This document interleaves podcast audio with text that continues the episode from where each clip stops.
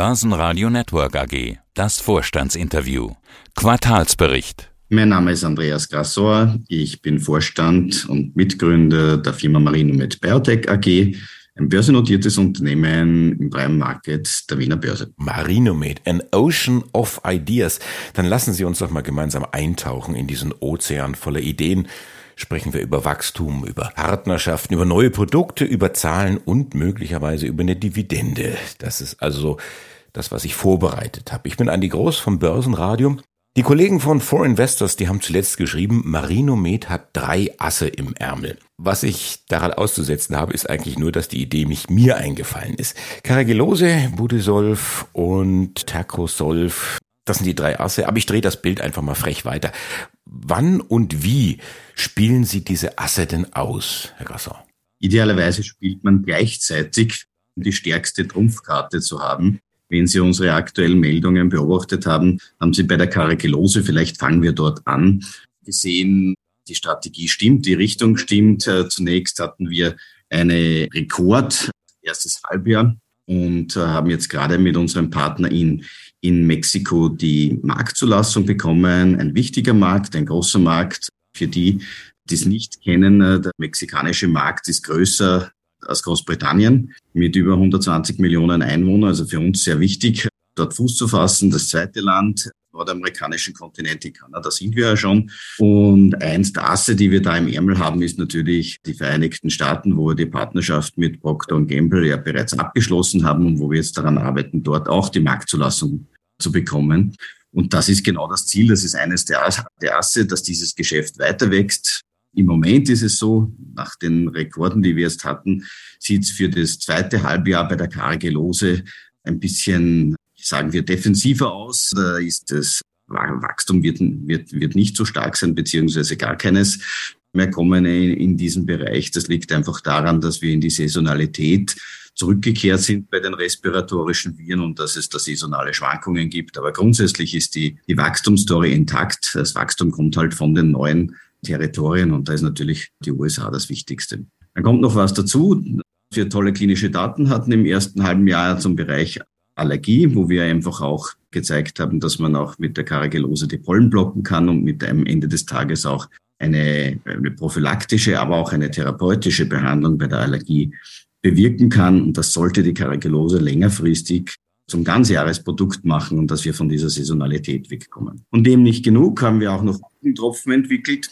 Ja, das könnte man als, als viertes Ast dann bezeichnen. Augentropfen auf dieser Basis äh, Carigillose. Erzählen Sie mir kurz was darüber. Die Augentropfen haben ein, ein, ein, sind sehr spannend. Zunächst gibt es äh, in den Augen auch Infektionen, aber es gibt natürlich auch äh, jede Menge anderer Stoffe, die bei den Augen eine Reaktion, eine entzündliche Reaktion auslösen können. Alleine schon die Trockenheit beim Auge kann sowas auslösen. Mit den Karagellose-Augentropfen kann man das alles gleichzeitig bekämpfen und sich gleichzeitig auch noch vor Viren schützen.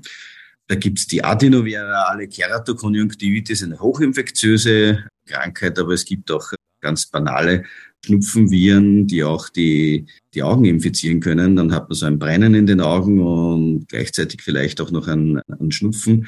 Auch das Coronavirus äh, kann, die Augen, kann über die Augen äh, in den Körper eintreten. Also solche Augentropfen runden einfach am Ende des Tages das Portfolio ab und machen die Karagellose noch breiter in ihrer Anwendung. Ich hatte da was gefunden in Ihrem Bericht, Augenthema und, und gerade dieses Thema mit den Augentropfen als Lifestyle-Produkt, als Lifestyle-Markt. Wie, wie kann ich das verstehen? Ja, ist es außerhalb von Europa ist es wahnsinnig äh, abgegangen, würde man auf Neudeutsch sagen. Sie können sich äh, vielleicht nicht vorstellen, aber zum Beispiel in Japan ist es so, dass man sogar Tropfen dass es bei Geschäftsmeeting ganz normal ist, dass man sich während des Meetings Augentropfen reingibt in die Augen, um, um frischer zu wirken. Die haben zum Beispiel auch Augentropfen mit Menthol. Das macht äh, die Augen frischer und man, man schaut irgendwie besser aus. Und das reicht aus, dass dort Unternehmen mehrere hundert Millionen Dollar Umsatz machen, nur mit Augentropfen, die sowas können. Das ist ein Lifestyle-Produkt. Und passt da jetzt das Thema Augentropfen und Karigellose rein oder Sagen Sie, das ist ein anderer Markt. Wir machen das Thema Medizin gegen die Viren und Bakterien. Bis zu einem gewissen Grad gehört es dort natürlich auch dazu. Und wenn es in wird, sich gegen gegen alles Mögliche zu schützen in den Augen, dann soll das für uns gut sein. Und die Viren nehmen wir dann, nehmen wir dann natürlich mit. Ist natürlich spannend, äh, Infektionskrankheiten zu verhindern auf guten wissenschaftlichen Daten. Das ist letztendlich auch die Basis von Marinomed. Ich bin ja da medizinischer Laie, aber ich drehe immer so Themen weiter, die ich irgendwo aufnehme und in Deutschland diskutiert man ja intensiv darüber, Cannabis zu legalisieren. Und ich stelle mir jetzt vor, wenn dann alle oder viel mehr Menschen dann Cannabis konsumieren, rauchen, da ist ja auch irgendwie eine Nebenwirkung, dass man rote Augen dann bekommt. Vielleicht ist das ja ein Kreis, der sich dann irgendwo schließt. Sie sprachen das Thema Saisonalität an. Also ich habe das jetzt so verstanden, die gute alte Grippe kommt wieder, dann vermutlich auch die Nachfrage nach den entsprechenden Medikamenten. Was ist denn eigentlich aus Corona geworden mit den verschiedenen Varianten? Ich habe gehört, da ist wieder aus dem Anmarsch. Ach Gott, ja.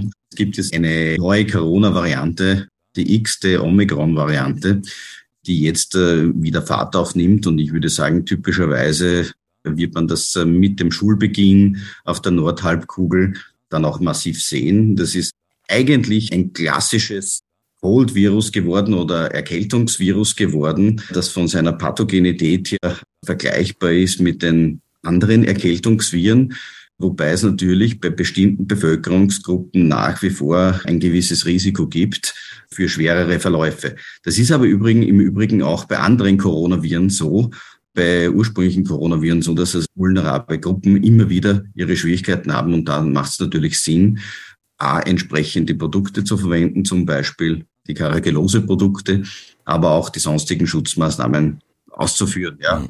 Und Influenza, die ja auch im Kommen ist, mit der dürfen wir auch mit einer Saison rechnen, ist ja auch eine schwerwiegende Erkrankung, die bestimmte Bevölkerungsgruppen, die, die ganz Jungen, die ganz Alten, die immunkomprimierten Patienten natürlich auch sehr schwer trifft auch für diese Gruppen ist es sicher sinnvoll, einen gewissen Schutz, eine gewisse Vorsicht walten zu lassen. Sprechen wir über die Strategie der Marinomed. Partnerschaften stärken, Partnerschaften ausbauen, Leben verbessern. Also das kann kein Pfadfinder besser formulieren als Sie. Aber was bedeutet das für Sie? Ja, was bedeutet das? Im Endeffekt ist es so, wir haben basierend auf unserer Marinosolf-Technologie, wir haben jetzt einmal die Karagelose, die wir schon besprochen haben, beiseite lassen, haben wir zwei sehr, sehr spannende Produkte entwickelt. Die beiden Asse, die Sie erwähnt haben, das Budesolf, ein, ein Produktkandidat zur Behandlung von Allergie, ein hochwirksames Spray mit einer niedrigen Dosierung von Cortison, hocheffizient und damit kann man die Dosis um über 80 Prozent reduzieren und gleichzeitig aber eine sofortige Wirkung. Das ist ein Problem, das Cortison-Nasensprays heute nicht können. Und das hat natürlich einen, einen Wettbewerbsvorteil, aber am, am Ende des Tages auch einen Nachhaltigkeitsvorteil für den Patienten, aber auch für die, für, für die gesamte Gemeinschaft, weil wenn ich sogar 85 Prozent weniger Wirkstoff brauche, um eine bessere Wirkung zu erzielen, habe ich am Ende des Tages weniger Wirkstoff in der Umwelt, weniger Belastung bei der, bei der Erzeugung und eine bessere Wirkung beim Patienten. Und das ist das, was wir alle wollen. Und dieser Produktkandidat ist gerade in der, in der Verpartnerung für alle Länder außerhalb Chinas, wo wir ja schon eine Partnerschaft haben. Und das ist ein sehr, sehr spannender Prozess, weil wir da mit, mit einigen Firmen die auch teilweise weltweit operieren, sprechen, um letztendlich eine Partnerschaft zu erzielen, dass diese Unternehmen dann sich um die Vermarktung kümmern und idealerweise dann die Marinemed dann letztendlich auch wirtschaftlich davon profitiert. Dann sprechen wir doch über die wirtschaftliche Profitabilität und die entsprechenden Zahlen. Marinomed berichtet ganz aktuell für das erste Halbjahr 2023 einen Umsatzanstieg von sieben Prozent auf jetzt 5,2 Millionen Euro. Sie sagen dann aber auch, das ist jetzt im Grunde genommen komplett auf das Carigilose-Geschäft zurückzuführen. Sie haben auch eingangs des Interviews sehr ausführlich über dieses Thema dann gesprochen. Was lesen Sie denn insgesamt aus diesen Zahlen? Wenn man so will, eine eine erwartbare Entwicklung, zeigt, dass die Marinomed auf, ein, auf einem guten Weg ist, aber in die Profitabilität und bringt uns das alleine nicht. Dazu muss eines dieser zweiten Asse funktionieren. Entweder das antiallergische Präparat oder eben die antiinflammatorischen Augentropfen. Das ist das dritte Ass im Ärmel. Wir nennen es Tacrosolf, ein aufgelöstes makrolides Immunsuppressant zur Behandlung von inflammatorischen Augenerkrankungen.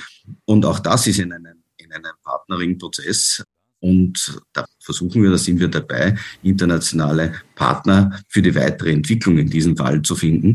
Und typischerweise ist so etwas bei Biotechnologieunternehmen mit mit Upfront-Zahlungen beziehungsweise im Laufe der Entwicklung dann mit Meilensteinzahlungen verbunden. Und diese sollten dann hoffentlich auch das Unternehmen so weit bringen, dass wir dann auch profitabel sind. Das ist ja das große Ziel, die Marinomed in die Profitabilität zu führen. Momentan jetzt zum Halbjahr operatives Ergebnis minus 2,9 Millionen. Cash-Position steht dem gegenüber von 5,4 Millionen. Ist das genug Geld, genug Cash, Liquidität für den Wachstumskurs? Wie sieht's aus mit der Finanzstabilität? Ja, im Moment reicht das für unsere Entwicklung. Natürlich hält sich die Marino mit allen möglichen Optionen offen für die Finanzierung und am liebsten ist uns natürlich die Finanzierung über die Lizenzierung beziehungsweise das Verpartnern, dass also dadurch Einnahmen, Einnahmen generieren. Das ist die am wenigsten verdünnende, für die Aktionäre am wenigsten verdünnende Möglichkeit und schlägt, schlägt sich dann auch hoffentlich positiv in der Bilanz nieder. Aber natürlich lassen wir uns auch andere Optionen offen. Es könnte auch sein, dass wir möglicherweise auch eine, eine Flexibilität sehen in Partnerschaften. Da gibt es also verschiedenste Modelle, wie Unternehmen mit kleineren Biotechnologieunternehmen mit uns in Partnerschaften treten. Und genau das, alle diese Optionen prüfen wir gerade beziehungsweise sind gerade am Tisch. Es gibt eine Kaufempfehlung für die Aktien von Marinomed, Kursziel 85 Euro. Das Hoch in diesem Jahr lag bei 45, 45, 80. Also die, ich kann mir vorstellen, die 85 Euro würden Ihnen als Großaktionär mit äh, etwa 16 Prozent besser gefallen. Biotech ist natürlich immer erklärungsbedürftig. Wir merken das auch in unseren Interviews. Die sind dann immer ein bisschen länger. Wie sieht denn Ihre Kommunikation aus in diesem Jahr? Ich habe den Eindruck, Sie haben da ordentlich was getan. Sie sind zu finden auf etlichen Börsentagen und Investorenveranstaltungen. Sie haben völlig recht. Biotechnologie muss erklärt werden und das Geschäftsmodell dabei muss erklärt werden. Es ist aber ein sehr spannendes Geschäftsmodell, weil ein kleines, feines Unternehmen mit gerade mal ein bisschen über 50 Mitarbeitern einen globalen Markt erreichen kann, auch globale Umsätze. Und durch diesen globalen Markt hat es einen unfassbar großen Hebel letztendlich in, in der Profitabilität. Ich, ich gebe Ihnen ein Beispiel, wenn Sie ein Pharmapräparat haben, mit einem Marktpotenzial von einer halben Milliarde Euro und ein Unternehmen wie, wie Marinomed hätte hier eine zehnprozentige Royalty drauf, dann wäre das eine Größenordnung von 50 Millionen.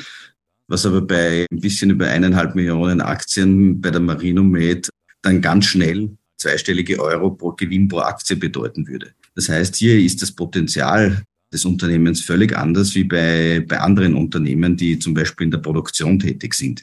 Es ist natürlich auch mit einem viel höheren Risiko verbunden, weil es natürlich äh, Entwicklungsrisiken gibt, weil es natürlich Marktrisiken gibt, regulatorische Risiken im Pharmabereich sind die immer groß wenn man nie hundertprozentig sagen kann, ob man die Zulassung bekommt. Aber wir haben einen ganz guten Track-Record, das hinzubekommen. Einer der Gründe, warum der Kurs noch, noch nicht besser ist, weil es ein bisschen länger dauert, als wir uns das alle wünschen würden. Aber wir haben das große Glück, dass wir bis jetzt keines unserer Top-Projekte in der Klinik ein Versagen hatte. Das ist auch ein Thema, wenn ich jetzt eine, in, der, in der klinischen Entwicklung zum Beispiel einen Fehlschlag habe, dann kann das natürlich einem börsennotierten Unternehmen massiv auf den Kurs schlagen. Ist bei uns nicht der Fall gewesen. Im Gegenteil, die Studien waren alle gut. Und das muss sich jetzt dann auch hoffentlich dann irgendwann in der wirtschaftlichen Entwicklung zeigen und dann wird der Börsekurs ganz von selber folgen. Träumen Sie auch schon wie andere Aktionäre von der Dividende? Dividende ist letztendlich, das ist das Schönste, was man tun kann, auf der Hauptversammlung den Aktionären eine Dividende vorzuschlagen. Dazu muss aber noch einiges passieren und, und das ist äh, die Aufgabe des Managements und meine Aufgabe dafür zu sorgen, dass wir genau dorthin kommen. Das wäre wär eines der schönen Dinge, die ich gern tun würde, ja. Dann tauchen wir jetzt wieder auf aus dem Ozean voller Ideen, Marinomed an Ocean of Ideas, so zu finden auf ihrer Homepage. Andreas Grassauer, Gründer und Vorstand von Marinomed. Danke Ihnen. Recht herzlichen Dank Ihnen, Herr Groß. Börsenradio Network AG. Hat Ihnen dieser Podcast der Wiener Börse gefallen? Dann lassen Sie es uns doch wissen und bewerten Sie unseren Podcast mit vollen fünf Sternen. Vielen Dank und bis zum nächsten Podcast. Alles rund um Börse.